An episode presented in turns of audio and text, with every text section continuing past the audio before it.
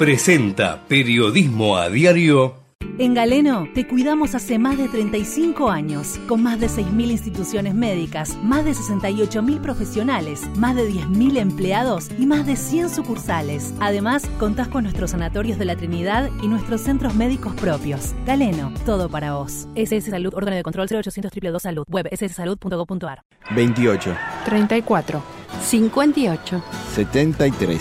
No importa si tenés 18 o 70 años, vos también podés terminar la secundaria de forma virtual y desde cualquier lugar del país. Con educación hay futuro. Conoce más en buenosaires.gov.ar barra Terminal la Secundaria. Buenos Aires Ciudad. En la mañana de Ecomedios y con la conducción de Hugo Grimaldi, ya comienza la edición compacta de Periodismo a Diario. Con el resumen de las noticias más relevantes del día. Desde este mismo momento las vamos a analizar, a relacionar, a ponerlas en contexto para explicar qué se dice, qué no se dice, cómo se dice y por qué. Empezaremos a compartir títulos, notas, videos y fotografías a mostrar personajes y recomendar columnas y enfoques. Y seremos implacables a la hora de identificar las noticias falsas. De lunes a viernes por AM 1220, en simultáneo por todas las redes sociales y con desarrollo extra en ecomedios.com. En Periodismo a Diario no le vamos a hacer perder el tiempo. Hola, hola, buen día, buen día para todos, bienvenidos. Aquí estamos en Periodismo Diario, hoy edición número 77. ¿eh? Un amigo que juega a la quiniela me dijo las piernas. Ese es exactamente el número este, en código. En tiempos en que la quiniela era un juego prohibido, lo sigue siendo por los canales extraoficiales, este, pero hubo un tiempo donde no había quiniela oficial y entonces el santo y seña de, lo, de quienes jugaban era tirar estos números este, con palabras disfrazados de símbolos. Y el 77, por su forma, seguramente le quedó las piernas. Bueno, hoy es ese el número de programa de periodismo a diario de este año. Si sumamos todos los que llevamos en los ocho años aquí en Ecomedios, estamos cumpliendo el número 1836. Si Dios quiere, llegaremos a los 2160 programas, este año probablemente. Lo, lo, voy a calcular bien y vamos a celebrarlos cuando, cuando lleguen 2000 programas de este ciclo. Bueno, primera, primer dato, primer dato eh, lo tenemos pero a las 7 de la mañana, porque el, el servicio meteorológico nos dice que en ese momento la temperatura era de 8 grados 8 y que el cielo estaba algo nublado, algo que puedo dar fe que al menos aquí en la zona donde estoy yo se mantiene. La temperatura máxima para hoy está calculada en los 15 grados. Tendremos un día con algo de frío. Eh, es el día más frío de la semana, probablemente el de hoy. Ya mañana la mínima sube a 9, la máxima se irá a 21. El miércoles la mínima estará en 16 y la máxima en 20. El día, el día jueves 18 de mínima, 25 de máxima.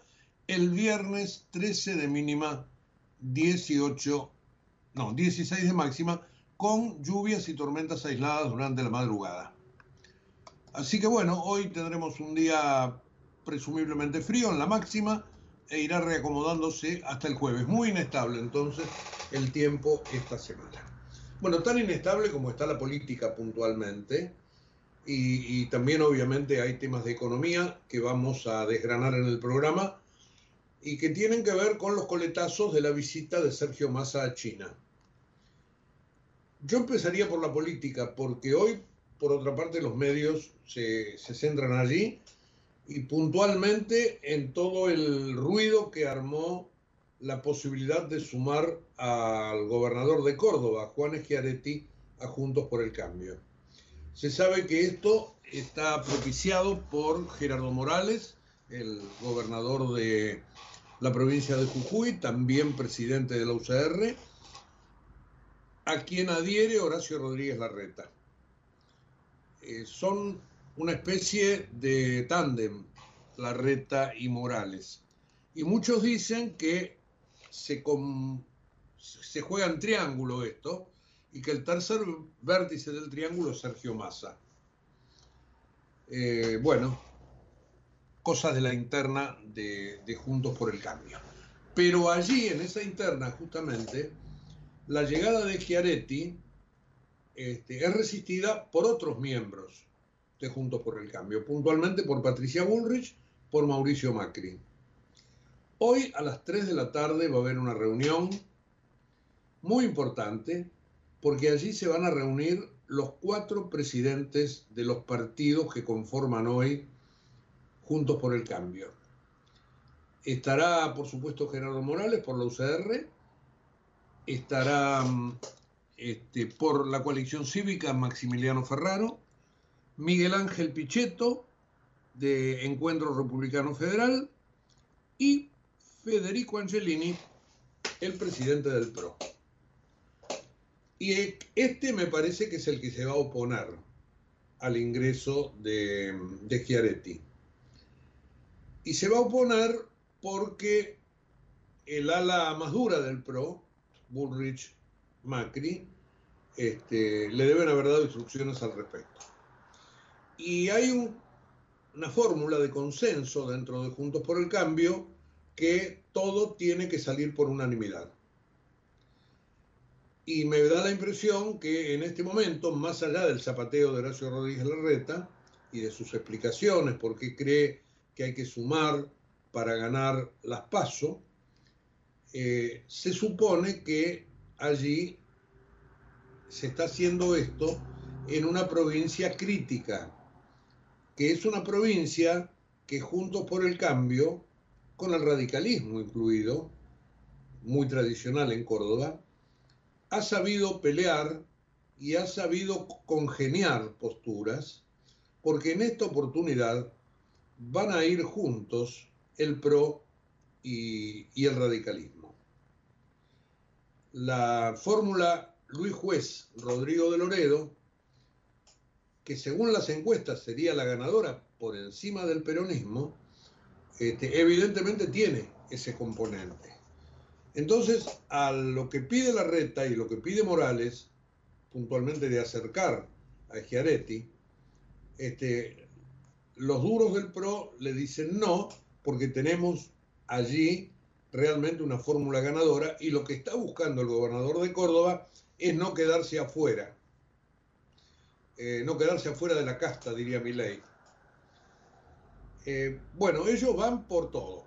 Van a ganarle a Schiaretti y a desplazar al peronismo. Y Schiaretti busca esta salida, quizás con un poco de picardía política, ya se verá, y este, se recuesta en Horacio Rodríguez Larreta, que probablemente esté buscando votos para su propia interna. Su aliado Gerardo Morales le hace pata y ahí están dadas las cosas, con acusaciones cruzadas. Ayer fue un día muy, pero muy bravo. No se andan con chiquitas en las declaraciones y esto ha generado, por ejemplo, titulares en los diarios. El diario Clarín dice fuerte rechazo de Bullrich a la alianza que la reta impulsa con Schiaretti, la propuesta del jefe de gobierno porteño y del gobernador Morales de pactar con el gobernador cordobés generó duros cruces perdón, en la oposición. La reta insistió con la necesidad de ampliar la coalición y Bullrich criticó la idea de amontonar dirigentes y dijo que la reta y Morales son masa y que en el fondo no quieren cambiar nada. Esta tarde los presidentes de los partidos de la coalición discutirán la movida y también los ingresos de José Luis Espert y Margarita Stolbizer. La elección de gobernador en Córdoba el 25 de junio profundiza la polémica. Claro, ¿Qué hacer allí? Mm, dijo Rodríguez Larreta y dice Morales que ellos van a apoyar a la fórmula juez de Loredo, pero son, quieren ser aliados del contrincante. Está bien, en las paso, para ampliar la coalición. Bueno, esto es lo que está en discusión en este momento y este, ayer en Córdoba, por ejemplo, mientras la reta quiere acordar con el gobernador, Cambiemos le ganó al peronismo en distritos verdaderamente fuertes. Santa Rosa de Calamuchita, por ejemplo, La Calera. Cuando digo le ganó, cambió el, el intendente del signo del PJ a Juntos por el Cambio. Perdió alguna otra también, pero las más grandes de estas 80, 80 y algo de intendencias que se discutieron ayer quedaron para Juntos por el Cambio. Así que este es un argumento más para, para Bullrich, para Macri, en este tironeo que hasta ahora está en el plano de las declaraciones, pero que eh, veremos si esto finalmente... Algunos pronostican una ruptura, yo sinceramente no, no lo creo, pero este, me da la impresión que la pelea, los gritos se han escuchado fuerte. Dice la Nación en la tapa, hoy se reunirán los jefes de la coalición para debatir las alianzas, tal como yo recién se los estaba contando, con nombre y apellido.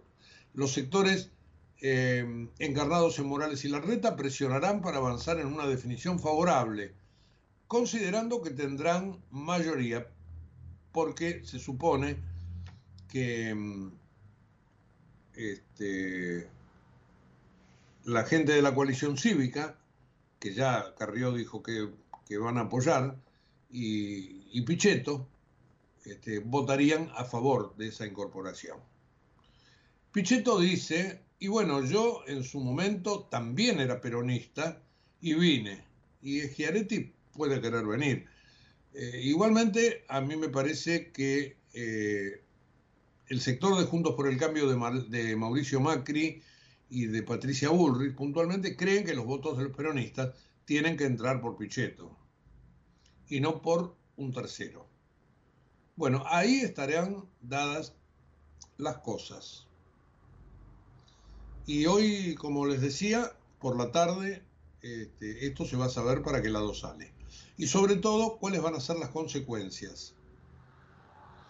Desde ya les digo, si es por consenso, no parece que va a salir. Un consenso siempre requiere un 100%. Así que este sería uno de los titulares más importantes del día. Em, ah, algo más como colateral. Ustedes saben que Juan Echeretti estaba tratando de armar una liga de gobernadores no kirchneristas. Allí está eh, Juan, Manuel Urtubey desde el minuto cero, no es gobernador actualmente, pero fue en Salta, y, estaba con Schiaretti. Bueno, ayer expresó su bronca con, este, con esto que hizo Schiaretti, aparentemente cortándose solo. Y yo no sé cómo va a terminar esa alianza. Me, da la impresión que las declaraciones de Urtubey fueron muy fuertes y que esto de algún modo pronuncia algún tipo de separación.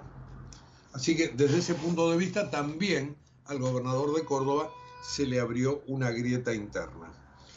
Eh, bueno, esperemos al día de hoy.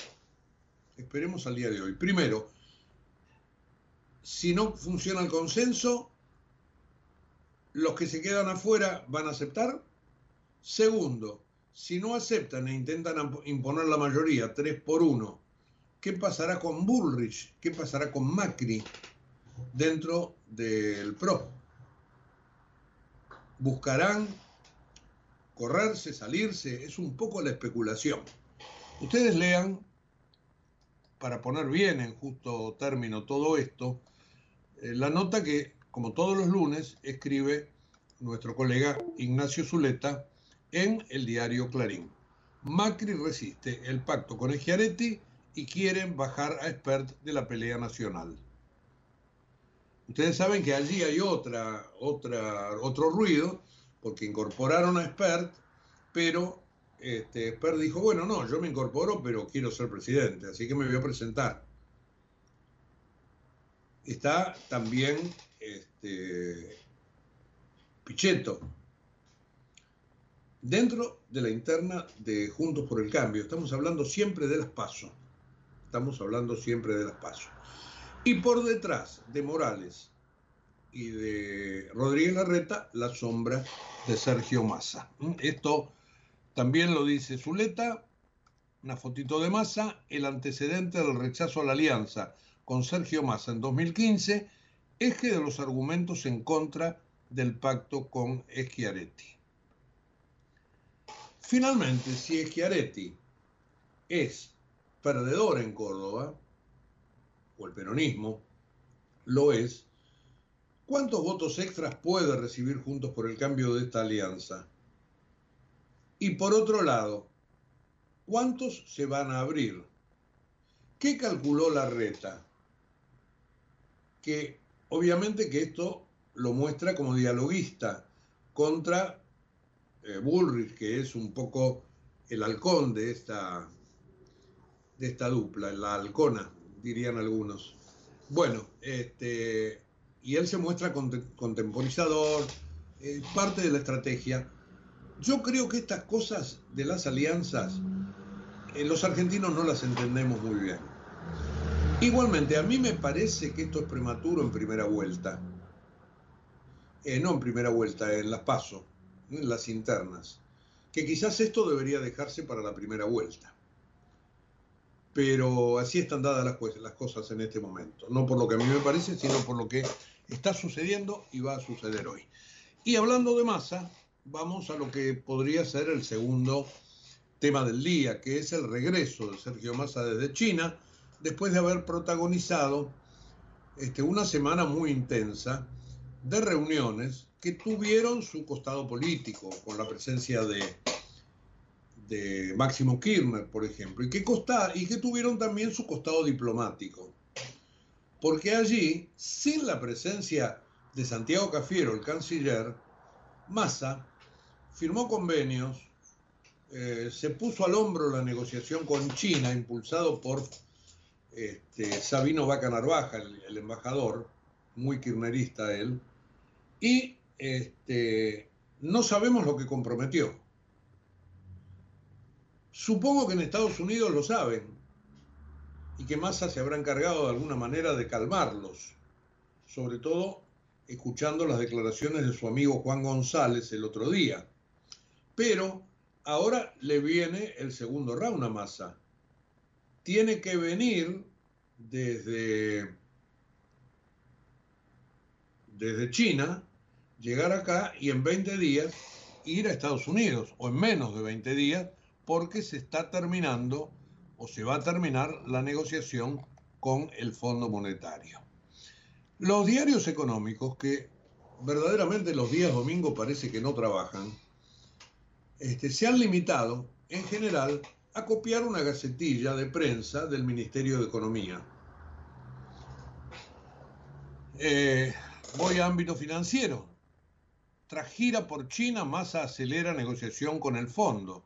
Luego de cerrar la ampliación del swap con el gigante asiático e inversiones, el ministro de Economía encabezará las comunicaciones con el organismo.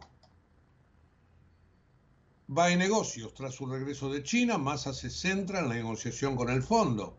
El equipo económico viajará en 10 días a Washington para discutir desembolsos. El 21 de junio es el próximo vencimiento.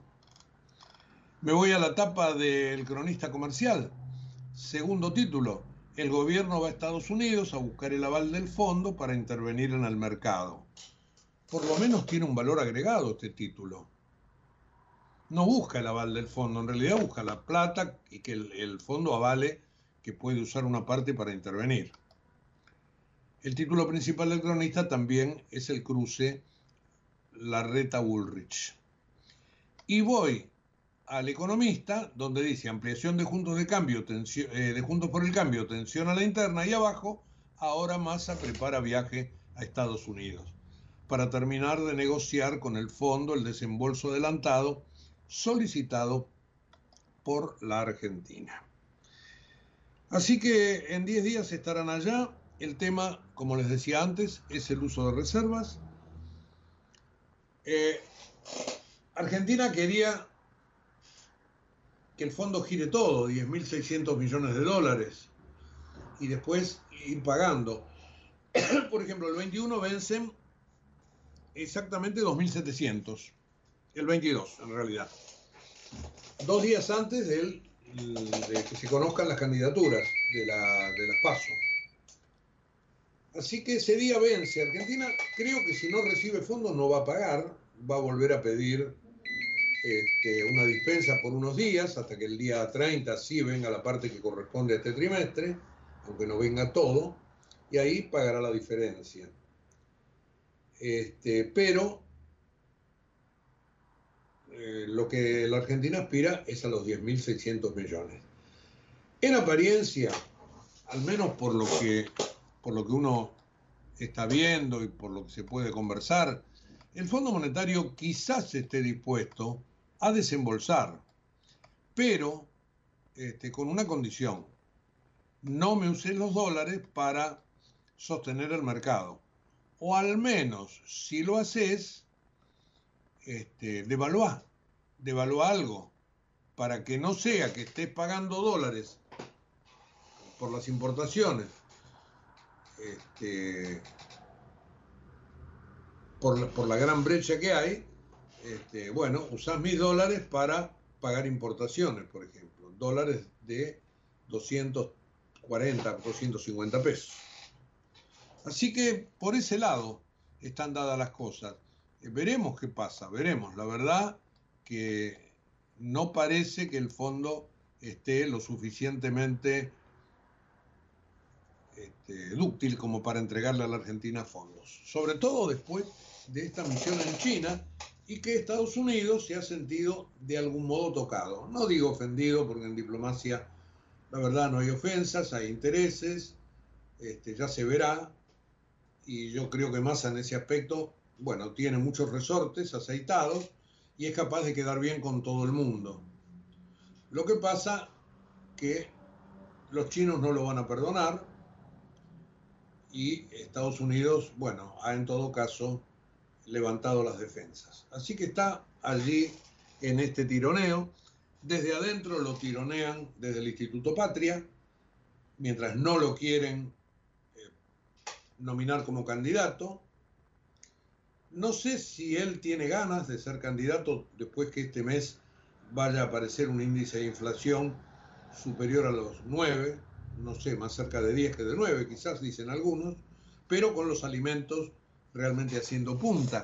Es decir, hay verdaderamente muchísimas complicaciones por parte del ministro de Economía.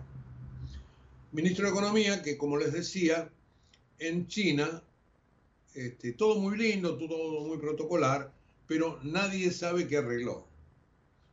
Porque el swap incrementado y sobre todo el uso de ese swap para pagar importaciones que vienen desde China en yuanes. Yo esto lo quiero reiterar porque desde el Ministerio de Economía y los loros acá repitieron, se dijo que esto iba a este, ayudar a los dólares. Indirectamente ayuda, claro. Claro, no tenés que usar dólares para pagarle a China, pero te endeudas con China. Y no sabemos a qué tasa. Y no sabemos con qué condicionalidades. Es todo muy oscuro lamentablemente muy opaco. Así que en algún momento el próximo gobierno, que es el que va a tener que pagar todo esto, porque se habla de tres años, no de uno, lo cual estaría bien para patear la pelota para adelante, pero vuelvo a reiterar, no se dice cuáles son las condicionalidades de este tipo de crédito. ¿Qué es eso? Es eso, ¿eh? no es otra cosa, es un crédito en yuanes para pagarle importaciones a China. Muchas de esas importaciones vienen desde Brasil. No sé qué tendrá que decir Lula, que nos mandó al muere o lo mandó al muere a Massa o a Alberto Fernández. Andá y consultale a Dilma, que le dijo que no. Y después Dilma prometió que en el mes de agosto probablemente Argentina, si pone 250 millones de dólares en bonos, puede ser miembro del Banco de los BRICS. Así que, digo, este, eh, tiene por delante el ministro un, una, una situación bien, pero bien delicada de equilibrio sobre la cuerda. En mayo, esta es una novedad, bueno, sucedió el viernes porque se conocieron los, las estadísticas del Banco Central, pero este, algunos diarios lo están, sobre todo los económicos, lo están consignando hoy. Eh, estaba viendo yo aquí en Bae Negocios que este, hay una nota de nuestro colega Mariano Cupar Ortiz que dice que la salida de depósitos en dólares encontró un freno en mayo. Eh, aunque el drenaje no había llegado a superar las magnitudes que se observaron en crisis cambiarias anteriores a la de abril, sí había empezado a generar las clásicas preocupaciones en torno a una potencial corrida. Y da números, y son muy interesantes. Mientras que en marzo y abril habían llegado a caer, se refiere a los depósitos en dólares, en 1.063 millones en el sector privado, hasta llegar a 15.290 millones, este sería el saldo a fin de abril, en mayo se mantuvieron estables, tanto que cerraron en 15.293 emparejados. Así que no hubo caída de depósitos en dólares. Veremos si de acá a las elecciones hay propensión a dolarizarse o a sacar los depósitos y si eso se traduce en preocupación de los bancos y en suba en, los dólares alternativos. Según Bae Negocios, esta nota, desde la consultora se insiste en que los riesgos frente a una corrida son menores ya que los encajes son copiosos y están asegurados por la normativa post-corralito. Este, las corridas cambiarias, tal como la que ocurrió en abril sobre los dólares financieros, tienen a veces potencial para pasarse a una corrida bancaria.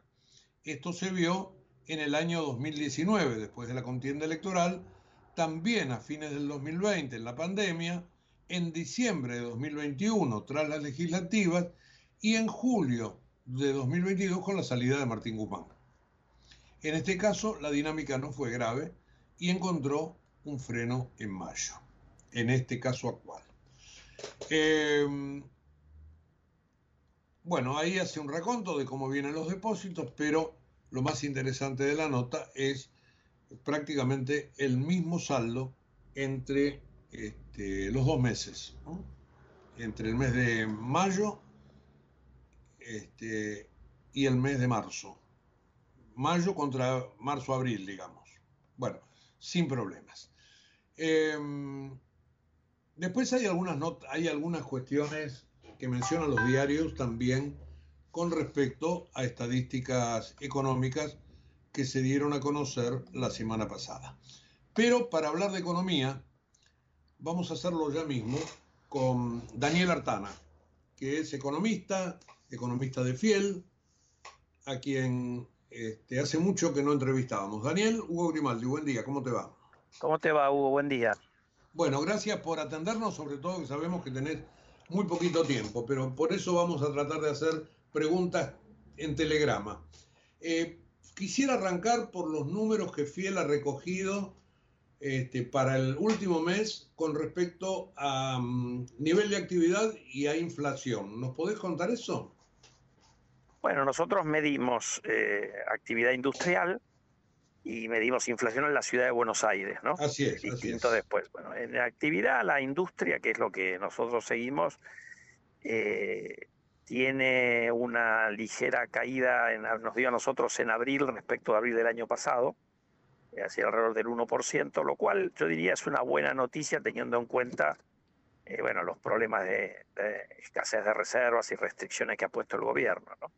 A pesar de todo eso, la, actividad industrial por lo menos se viene sosteniendo bien, es, tirada mucho por, por la producción automotriz y por, y por actividades relacionadas a la construcción. Y en materia de inflación los datos no, no son buenos. ¿no? Dio en la medición nuestra una suba en mayo respecto de abril, a nosotros nos dio mayo 9%. Eh, después la, medición nacional o del GBA da distinto porque las canastas son distintas. Claro. En la ciudad pesan menos los alimentos que por ahí que en el Gran Buenos Aires, pero eh, la mala noticia es que eh, difícilmente la inflación se ubique por debajo del 8,4 que dio en abril. Esa yo diría que es eh, la, la, mala noticia de los datos que nosotros relevamos en mayo y que otros colegas también están más o menos con la misma conclusión. ¿no?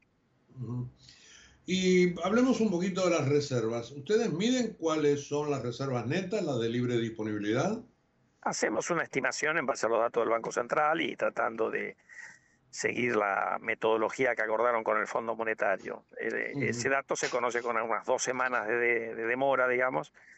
El último dato andaba por alrededor de mil millones de reservas netas negativas. Obviamente que eso no son líquidas, ¿no? Porque en esos, dentro de los activos que se utilizan después le descontamos, contémosle a la gente, la reserva neta es activos en dólares del Banco Central menos pasivos en dólares del Banco Central. Eso a nosotros nos da negativo en mil millones. Ahora después, como parte de los activos, llamémoslo, son ilíquidos, por ejemplo, oro, por ejemplo, derechos especiales de giro, eh, si querés mirar reservas líquidas, el negativo da más alto porque tenés que descontar eh, esta parte que en principio también se podría eh, conseguir algún préstamo contra oro, pero obviamente que eso generaría un problema en términos de expectativas, ¿no? Porque claro, un ruido tremendo. ¿Y el swap chino cómo juega? El swap chino está en el pasivo del Banco Central, lo que pasa es que ahora lo podés, eh, lo podés utilizar, digamos. Entonces, en realidad lo que va a pasar ahí es que vos, hasta que lo utilizás, lo descontás para calcular las, las netas el tema es que eso en realidad no se podía usar. Eh, lo que consiguió el gobierno eh, hace un par de años es utilizar 5 mil millones. Ahora en este viaje dijeron que eh, se podrían utilizar otros 5 mil más. Eso funciona en realidad como que el Banco Central chino le está financiando el déficit comercial en yuanes que tenemos con China. Es decir, este, el swap en, en la parte usada pasa a ser un crédito. En realidad figura como un crédito, es una cosa rara porque esto en realidad vos lo tenés ahí metido en el activo y en el pasivo, pero históricamente no tenías libertad de usarlo. Es cierto que Argentina lo utilizó. La primera vez que hasta donde yo recuerdo Argentina lo utilizó fue al principio de la gestión de Macri, que le pidieron a los chinos activarlo por 3 mil millones de dólares más o menos, eh, y eso se devolvió a los tres meses. O sea, primero hay que recordar a la gente que esto hay que devolverlo. Entonces, en alguna medida, cuanto más usa este gobierno, más problemas le genera el que sigue, ¿no? Sí, se habla de tres años, pero igualmente es el que sigue. Así es. Claro. Eh, y vamos a hablar un poquito del fondo. Eh, evidentemente nadie sabe qué va a ser el fondo. Yo creo que nos están mirando todo con lupa. ¿Da la impresión que vamos a un nuevo programa o no? Bueno, ahí hay, hay eh, dos cuestiones que me parece que tenemos que separar. Argentina tiene un programa nuevo con el fondo en el cual se pueden revisar las metas. De hecho, en marzo se revisaron, que es este Extended Fund Facility que firmó este gobierno.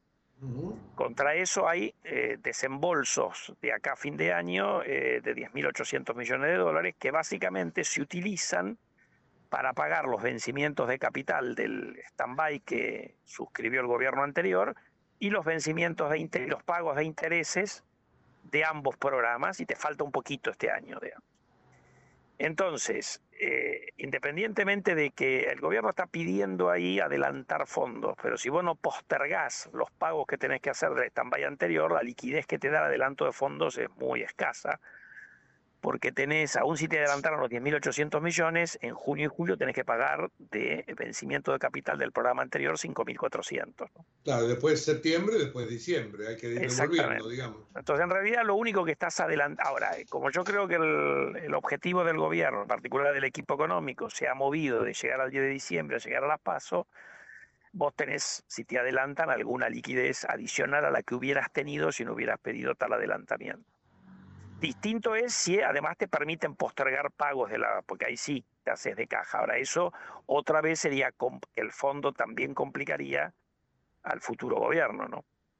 Porque ahí le estaría postergando para cuándo. Si me decís postergando para el 2050, te diría no hay ningún problema. Postergando para el año que viene le generas un problemón al gobierno que asuma el 10 de diciembre, ¿no? Claro. En paralelo el fondo dice, por ahí te doy plata, pero no me la usé para intervenir en el mercado. ¿Eso es tan así? Eh, yo diría que tiene, eso tiene algún fundamento en los estatutos del, el fondo. Vos se supone que el fondo no quiere que... Los, los préstamos del fondo están pensados para atender crisis de balanza de pagos, no para subsidiar importaciones a tipo de cambio barato o para evitar que los precios de mercado reflejen las cotizaciones reales de la divisa, ¿no?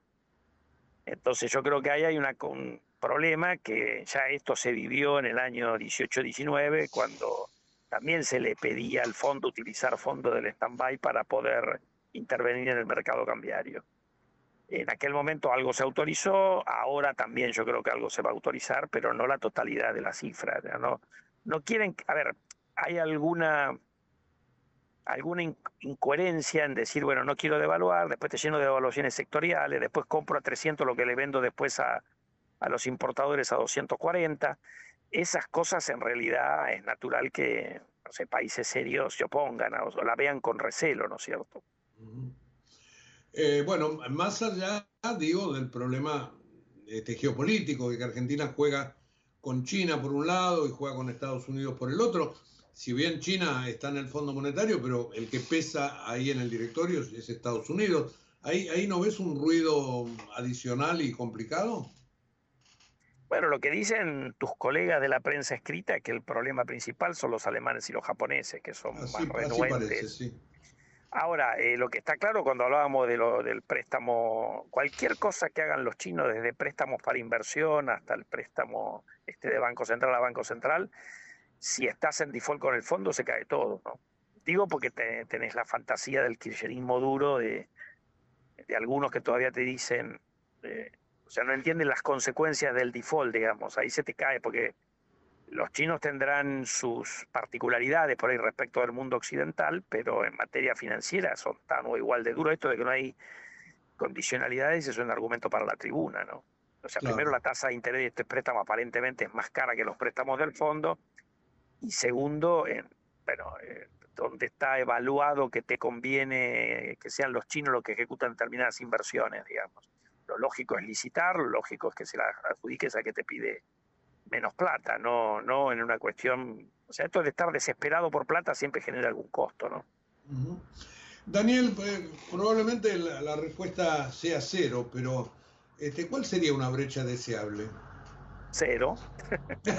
no, para esta circunstancia de la Argentina, digo. Y bueno, a ver, yo no lo sé, pero digamos, 100% genera un montón de inconvenientes. ¿Por ejemplo?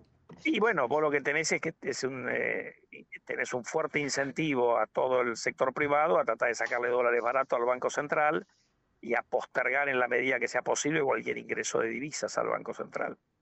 O sea, no es casual que vos tengas eh, muy poca inversión extranjera directa, que tengas eh, financiamiento neto al sector privado negativo, si miras los últimos años y después que vos tengas a ver, un incentivo a maniobras non santas de subfacturación de exportaciones y sobrefacturación de importaciones. Lógico. Esto, lo ideal, es después obviamente que si uno detecta estas maniobras hay que penalizarlas, las últimas que no son legales, pero siempre es preferible que el incentivo no esté.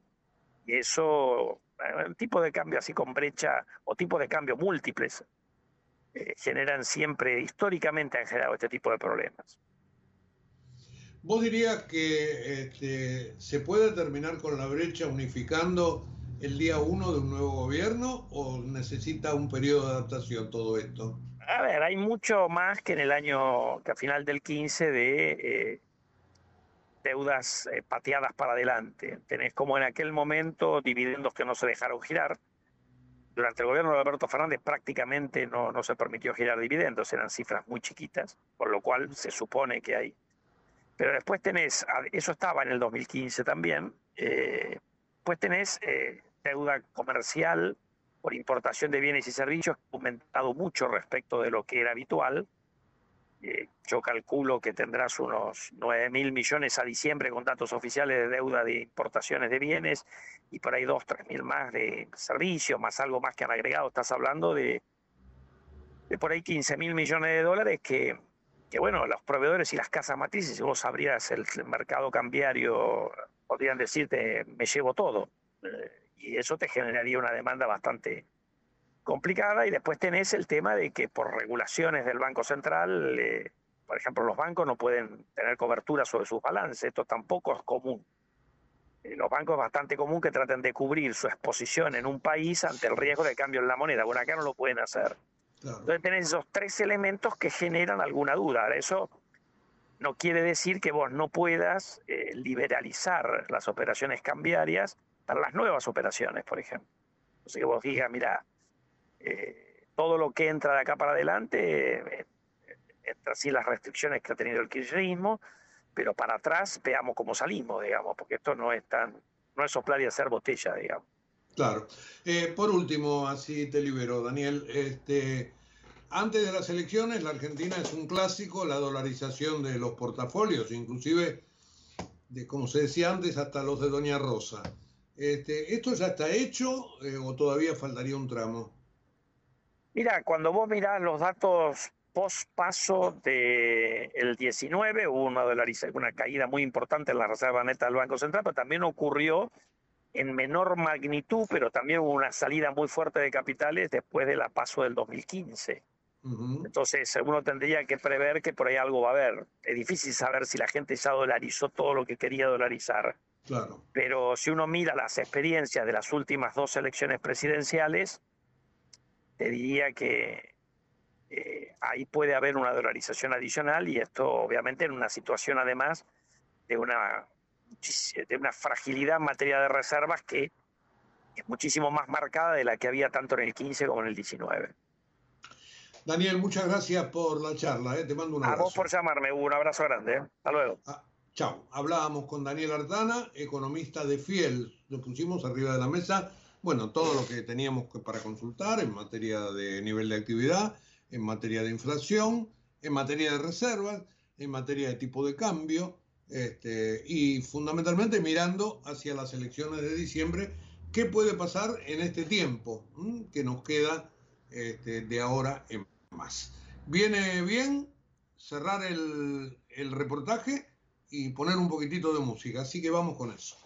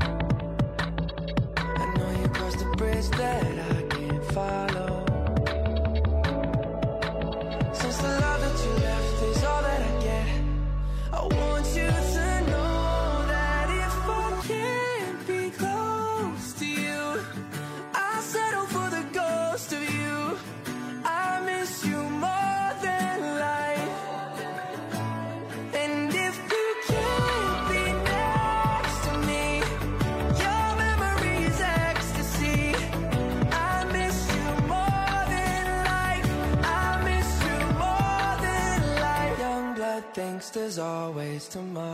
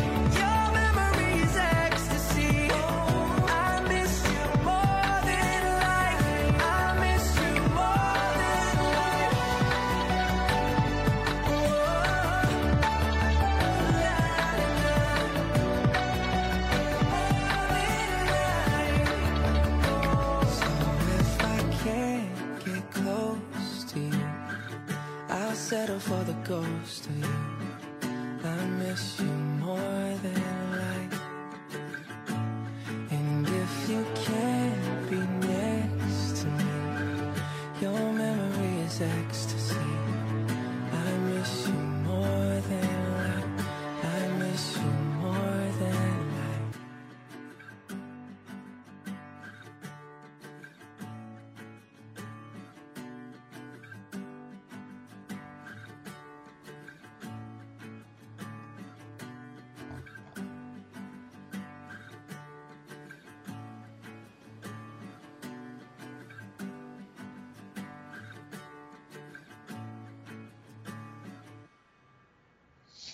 Ahí estábamos con Justin Bieber, ¿eh? Justin Bieber, este canadiense, este, que nos acercó Ghost, Fantasmas, este, un tema clásico, ¿eh? este, un tema clásico de, un par de años atrás, tres, cuatro años. Este, eh, Ghost fue compuesto por la pandemia y fue un éxito. Y bueno, habla de todos los avatares de la gente que tenía este, los miedos, los miedos de aquellos tiempos. Este, bueno, ahí estábamos con Justin Bieber entonces. Nos enganchamos otra vez con la información, 8 y 47 de la mañana, en el último tramo de periodismo a diario. Antes de, antes de seguir, yo quería actualizar los datos del tiempo porque temprano les habíamos dado los de las 7, ya el servicio meteorológico tiene a las 8 de la mañana, era 8 grados y medio la temperatura, la máxima sigue en 15 grados para el día de hoy y se mantienen las condiciones eh, de mal tiempo para la madrugada y la mañana del miércoles, pero ahora ya con lloviznas. Así que bueno, las máximas no superarán 20-21 grados, el jueves subirá hasta 25 y después el viernes, después de algunas tormentas aisladas, caerá a 16. Otoño, de eso se trata. Bueno, vamos a, mm, a hablar un poquitito de una nota que leo en el diario Clarín, que está muy interesante porque hace la vida de todos nosotros en función de una estadística que ha tomado una consultora, una consultora que se ocupa de hacer investigaciones de mercado y este, destacó en un estudio hecho entre 3.091 consumidores de Argentina, Brasil, Colombia y México algunos parámetros comunes. 54% de estos cuatro países de la gente se inclina por un consumo más pensado y responsable. Pero lo que está más interesante es mirar el costado de la Argentina.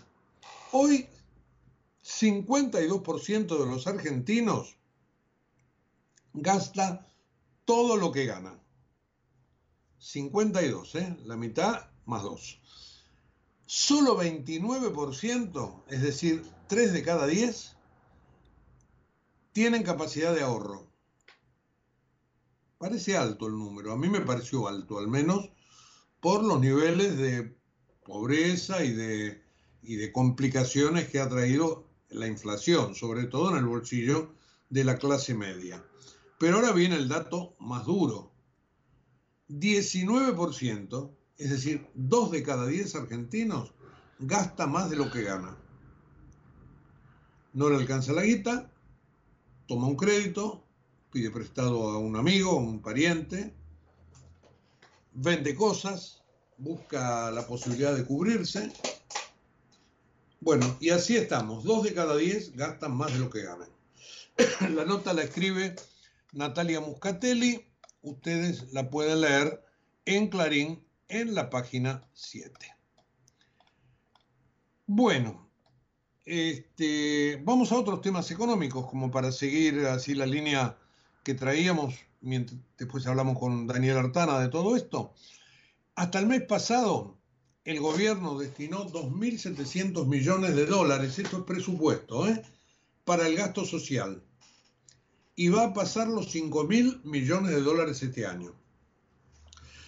Seguramente el número puede ser más alto. Año electoral, no se olviden. Una consultora sostiene que Vaca Muerta le va a dar al país desde el año 2030 exportaciones por 20 mil millones de dólares al año. Es muy bueno, es muy interesante, pero desde ya tenemos que este, adecuar la economía, la macroeconomía. Y para eso hay que pasar las elecciones y las ganas que tenga el gobierno que venga de hacer los deberes y el tiempo que se tarde para eso. Así que está bien que el yacimiento pueda triplicar su producción, pero si no tenés normalizado el, mercado de cambios, que es lo que veníamos hablando con Artana recién, la cosa se va a hacer mucho más complicada. Eh, estamos hablando igual de 6, 7 años vista. Eh, pero bueno, en un momento hay que darle el puntapié inicial a todo esto. 20 mil millones de dólares es un número que ojalá no se dilapiden, que ojalá si se llega a eso, se vaya escalando 8, 10, 14, ¿eh? para llegar a 20 en el año 2030. No nos olviden que Vaca Muerta no es un reservorio que va a durar para siempre. Hay que utilizarlo con lógica, no hay que sobreexplotarlo y hay que, hay que conseguir los dólares que se necesitan en el mundo. Lo mismo con la minería, lo mismo con el litio. Hay mucho, hay mucho por hacer. Ahora, si lo este, recoges y te lo gastás, ahí se va a complicar. Así que me parece que la próxima gestión va a tener que hacer una gestión de administradores. Lo que ocurre es que hay tanta gente con necesidades que evidentemente las demandas por coberturas este, se hacen perentorias. Ahora, las necesidades parten en gran parte de la inflación, como ustedes lo veían recién en este informe, donde yo decía que dos de cada diez personas este, vive sobreendeudado, no le alcanza la plata gasta más de lo que gana. Así que hay que hacer todo un proceso de transición, un poco este, en línea con lo que veníamos hablando con Daniel Artana. Eh, si vuelve a ganar el kirchnerismo, ¿esto es posible? Y yo creo que pueden llegar a aprender de los errores. Pero hay tanta ideología por detrás de tener esquemas que no se sostienen, que va a ser difícil, sobre todo si la conducción del kirchnerismo sigue como hasta ahora. Eh, otra nota que leo en los diarios, que las obras sindicales están al borde del, colapso y los gremios están presionando al gobierno por auxilio financiero. Esto es así, es verdad. La medicina está cada día más cara en el mundo y acá en la Argentina está muy mal administrada. Y las obras sociales, sobre todo las sindicales, viven de lo que les da el Estado. Y como el Estado está pobre y no regala, en este momento los gremios han comenzado a presionar. Y yo me imagino que van a presionar a los futuros gobernantes también.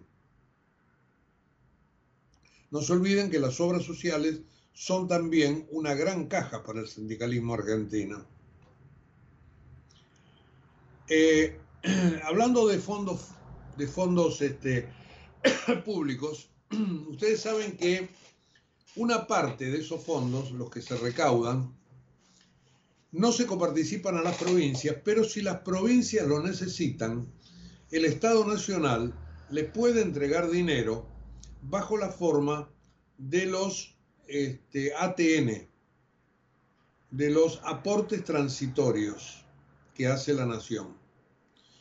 Ustedes recuerdan en otros tiempos cuando este, los ATN eran moneda de cambio. Bueno, resulta que en este momento el Ministerio del Interior, que es siempre el que repartió los ATN, hoy en manos de, Guado de Pedro, precandidato, si ustedes quieren, a presidente por Juntos por el Campo, por mm, el Frente de Todos, bueno, está justamente repartiendo ATN en las provincias mientras se muestra como candidato. Una práctica verdaderamente de modé, pero que sigue dando frutos, yo me imagino. Bueno, creo que, ah, bueno, esto de Guado de Pedro me sirve, veníamos con la economía, me sirve para saltar a la política. Ya hablamos mucho al principio del programa de la interna, de, ahora sí, de Juntos por el Cambio, sigamos con la interna del Frente de Todos. Eh, ustedes saben que allí eh, Daniel Scioli es- está haciendo mucho ruido porque se dice que se va a presentar en las PASO. Todavía esto no, no ha sido determinado. Les reitero, hay que esperar hasta el 14 de junio. Eh, paso que a Scioli lo pondría como precandidato a presidente, a Victoria Tolosa Paz como precandidata a gobernadora de Buenos Aires, enfrentando a Kisilov, y eh, Scioli, este último fin de semana, creo que estuvo en Mar del Plata, pero